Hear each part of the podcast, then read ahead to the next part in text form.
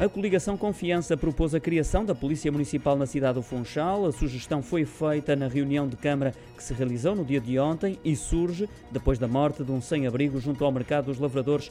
A insegurança que se vive na cidade tem levantado alguma preocupação e, por isso, também o projeto de videovigilância na Baixa foi abordado com o vereador Miguel Silva Gouveia a defender a sua importância e a acusar o PSD de bloquear a criação da Polícia Municipal na cidade. Houve outra proposta apresentada pela Confiança que passava pela transmissão em direto das reuniões de Câmara eh, dos canais digitais do município.